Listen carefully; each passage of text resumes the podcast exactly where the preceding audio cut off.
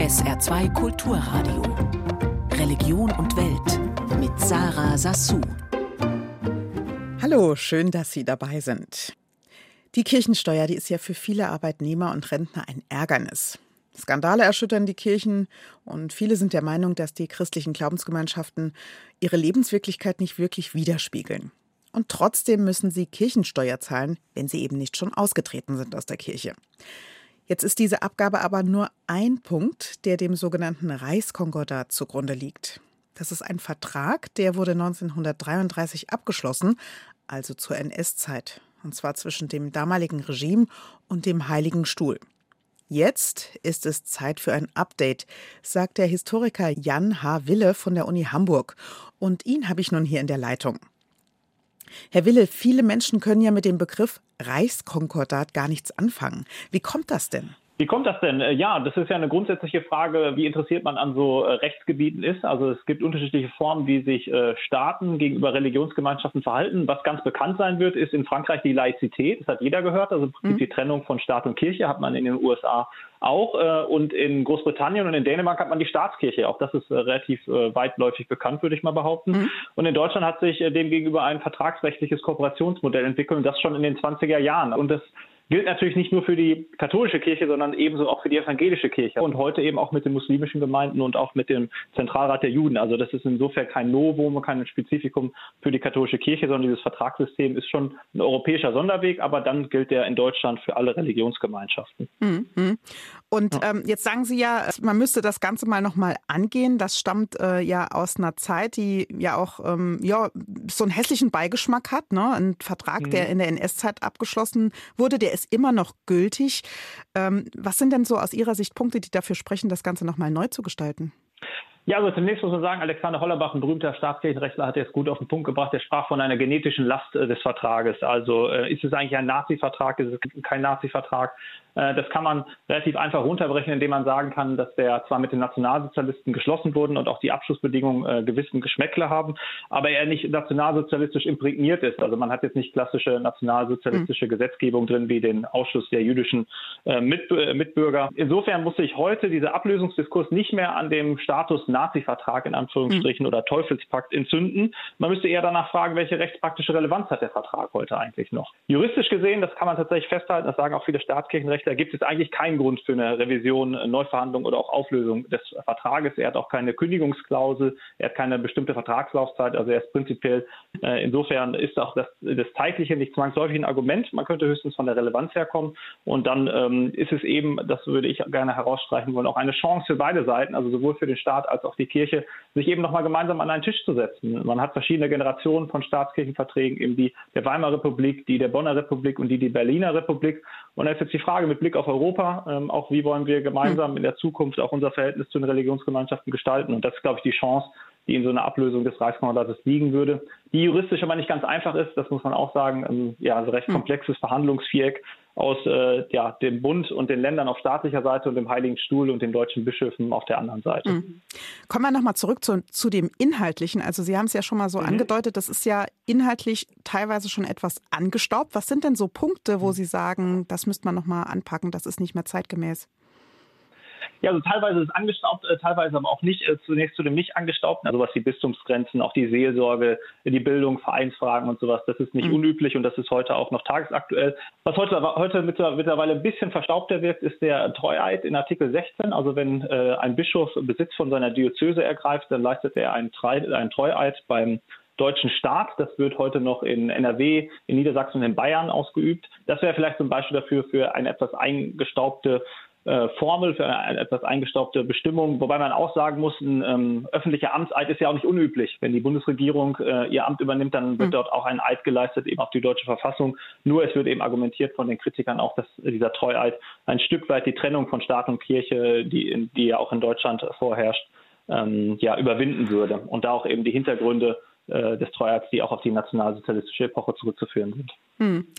Wie müssten denn jetzt die Beteiligten, die haben Sie ja vorhin auch schon mal genannt, wer ja. da mhm. alles äh, rangehen müsste, äh, wie müssten denn jetzt Rom und auch die Bundesrepublik denn vorgehen, um äh, da das Ganze nochmal zu aktualisieren oder anzupassen? Also es gibt äh, eine Freundschaftsklausel, dass man bei Unstimmigkeiten und auch ähm, ja, bei Unstimmigkeiten in der Vertragsauslegung in einem freundschaftlichen Einvernehmen versuchen soll, diese zu bewältigen. Und das könnte vielleicht so ein Rechtsrahmen sein, äh, der eben ermöglichen würde, ins, gemeinsam ins Gespräch zu kommen. Wie gesagt, das Verhandlungsviereck aus den äh, deutschen Bischöfen, dem Heiligen Stuhl äh, auf kirchlicher Seite und dem Bund und den Ländern auf staatlicher Seite ist dann schon relativ komplex. Ähm, es müsste auch ein Ablösungswunsch erstmal hinterlegt werden. Also diese Gesprächsebene würde dann auf politischer Ebene ablaufen, äh, würde ich mal schätzen. Aber es hat sich auch herausgestellt, ähm, vor kurzem war in der Katholischen Akademie in Berlin eine Jubiläumsveranstaltung und da hat der Nuntius nochmal hervorgehoben, dass der Heilige Stuhl mit Zufriedenheit auf die Geschichte des Reichskonkordates zurückblicken würde. Und auch das Innenministerium hat letztens auf Anfrage des Bayerischen Rundfunks nochmal bestätigt, dass man das Thema aktuell nicht angehen will. Hm. Also diejenigen wie Sie jetzt, die das Ganze kritisieren, äh, die bleiben erstmal ungehört. Ja, also ich würde jetzt auch nicht die Position vertreten, dass das Reichskonkordat zwangsläufig gekündigt werden muss, weil dafür hat es zu wenig ähm, explosiven Charakter noch. Ich würde es eher positiv wenden. Also ähm, Jubiläum sind immer gute Anlässe, über gewisse Aspekte noch zu diskutieren. Ähm, also könnte meiner Meinung nach eben die Ablösung auch eine Chance bieten, sowohl für den Staat als auch die Kirche eben strittige Themen äh, nochmal auszuverhandeln, sich nochmal gemeinsam an einen Tisch zu setzen. Äh, das Reichskonkordat hat ja eben auch noch eine Bedeutung eben als so eine rechtliche Versicherung und Normreserve. Und da müsste man dem Heiligen Stuhl auch erstmal gute Argumente aufzeigen, warum man äh, eben diese ja, rechtliche Versicherung aufgeben soll. Hm. Was ich eben sagen würde, ist, sind die Chancen, also sich neu aufzustellen. Wie soll es in die Zukunft gehen? Wie soll im 21. Jahrhundert die Beziehung von Staat und Kirche in Deutschland aussehen? Und ich glaube, da würden eben auch Chancen liegen, ähm, da individuell ins Gespräch zu kommen. Konstruktive Kritik also am Reichskonkordat von Jan Haville. Er ist Historiker an der Uni Hamburg. Der Staatsvertrag zwischen dem Naziregime und dem Heiligen Stuhl wurde 1933 abgeschlossen, also vor 90 Jahren. Tauchen wir jetzt ein in die Welt der Orthodoxie. Anfang 2019 hatte der Patriarch von Konstantinopel die neu gegründete orthodoxe Kirche der Ukraine als eigenständig anerkannt. Das gefiel jetzt aber der russisch-orthodoxen Kirche nicht. Sie kündigte daraufhin die Kirchengemeinschaft mit Konstantinopel auf. Und jetzt sieht es so aus, als würde das kleine Land Litauen zum nächsten Schauplatz dieser innerkirchlichen Auseinandersetzung werden. Dessen orthodoxe Minderheit unterstand nämlich bislang dem Moskauer Patriarchat. Aber jetzt will eben auch Konstantinopel im Baltikum wieder mitmischen. Markus Nowak berichtet aus der Hauptstadt Vilnius. Die orthodoxe St. Nikolauskirche in der litauischen Hauptstadt Vilnius an einem Sonntagmorgen. Unter den ein Dutzend Gottesdienstbesuchern ist Maria. Mich bringt mein Glaube hierher und das Verlangen, Gott nah zu sein. Insbesondere jetzt, wenn die Situation so schwierig ist. Ich habe das Gefühl, ich muss mit Gott sprechen und ihn um Hilfe bitten. Maria fügt hinzu, sie komme eigentlich aus Moskau und ist mit ihrem Partner erst vor wenigen Monaten wegen des russischen Angriffs auf die Ukraine nach Litauen geflohen. Sie ist froh, diese orthodoxe Gemeinschaft gefunden zu haben.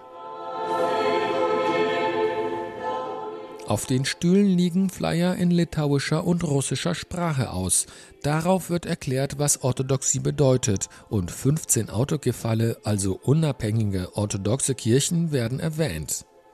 Eine litauische autokephale orthodoxe Kirche fehlt. Weichen dafür aber werden derzeit gestellt. Vor wenigen Wochen besuchte der ökumenische Patriarch von Konstantinopel Bartholomäus die drei Millionen Einwohner zählende Baltenrepublik. Nach seinem Treffen mit der Regierungschefin Ingrida Shimonite sagte er, wir haben mit der Ministerpräsidentin ein Abkommen zur Zusammenarbeit unterschrieben.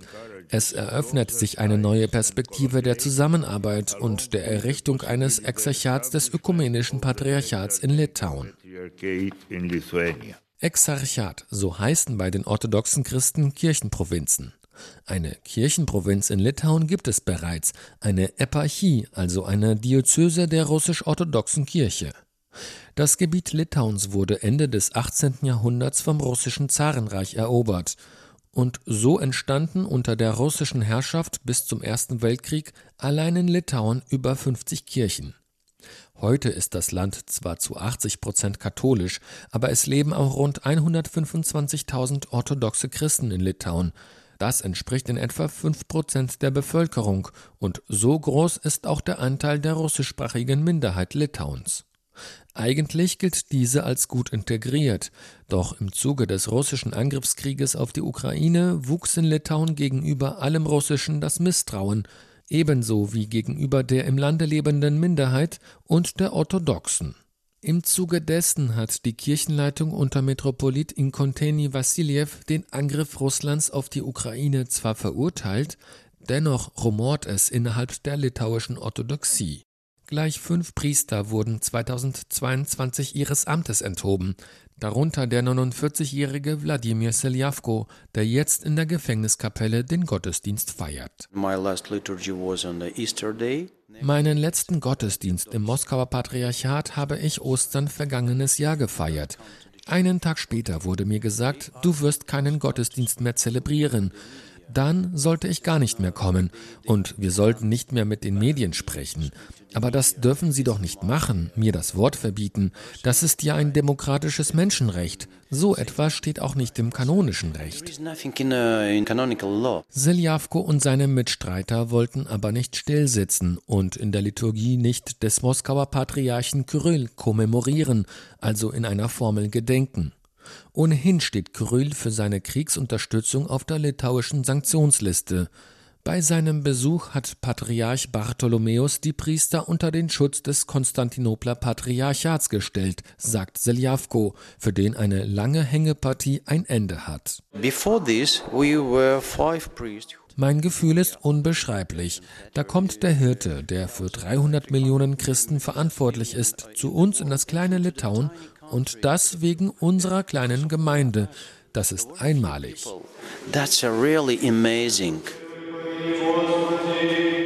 Wie sich die litauische orthodoxe Gemeinde im Konstantinopler Patriarchat weiterentwickelt, ist noch offen. Sie darf neben der einstigen Gefängniskapelle auch weitere Gotteshäuser mitnutzen. Zudem haben sich drei Priester aus Belarus ihnen angeschlossen. Markus Nowak berichtete aus Vilnius. Sommer, Sonne, Sonnenschein, da hat man gar keine Lust zu arbeiten, wenn es so richtig heiß ist. Und die Amtsärzte haben ja auch diese Woche mit ihrer Forderung nach einer Siesta in der Arbeitswelt eine Debatte ausgelöst. Und schon etwas älter ist der Ruf nach einer Vier-Tage-Woche. Kurz gesagt, weniger arbeiten, das ist ein großes Thema. Und das dürfte einer bestimmten Gruppe ziemlich schwer fallen, den Protestanten. Denn seit mehr als 500 Jahren hat sich nach Luther und Calvin so etwas wie ein evangelisches Arbeitsethos entwickelt und bis heute erhalten. Wer Gott wohlgefällig lebt, der sucht seine Berufung eben im Beruf, zum Wohle seines Nächsten. Kann es also so etwas wie ein protestantisches Lob der Faulheit überhaupt geben? Thomas Klatt ist dieser Frage nachgegangen. Ich bin so froh, dass ich nicht evangelisch bin. Die haben doch nichts anderes als Arbeiten im Sinn. Als Katholik, da kannst du fuschen, das eine ist gewiss. Am Samstag gehst du beichten und fort ist der ganze Dress. Protestanten können nicht feiern, sondern nur arbeiten. Hinter dem alten Karnevalsschlager steckt durchaus ein ernster theologischer Hintergrund, das Arbeitsethos von Martin Luther. Wer nicht arbeitet, der stiehlt dem Nächsten und aber auch dem lieben Gott äh, sozusagen die Güter, die ihm für die Arbeit zur Verfügung gestellt sind und lässt sich sozusagen auf Kosten von anderen gut gehen. Deshalb gibt es da eine sehr umfassende Arbeitspflicht in der Berufsethik. Weiß Georg Lemlin, Direktor des Sozialwissenschaftlichen Instituts der EKD in Hannover. Der zweite große Reformator, Johannes Calvin, schuf in Genf gar eine neue evangelische Gesellschaftsordnung.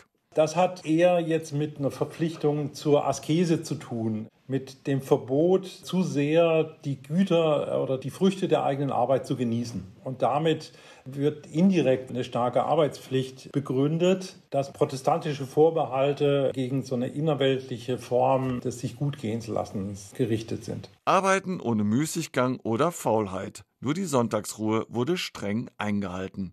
Für den Soziologen Max Weber war dieses evangelische Arbeitsethos Grundlage des Kapitalismus. Bei Max Weber heißt es dann, das führt dann zu einer Kapitalbildung, weil eben immer wieder die Gewinne werden dann reinvestiert und führen dazu, dass man eben ins Morgen investiert. Doch Max Webers These stammt vom Beginn des 20. Jahrhunderts und die heutige Arbeitswelt ist eine andere geworden. Ingenieur Jürgen Funk ist 38 Jahre alt und engagiert sich in der evangelischen Gemeinde Siemensstadt. Für ihn ist Arbeit nicht mehr alles.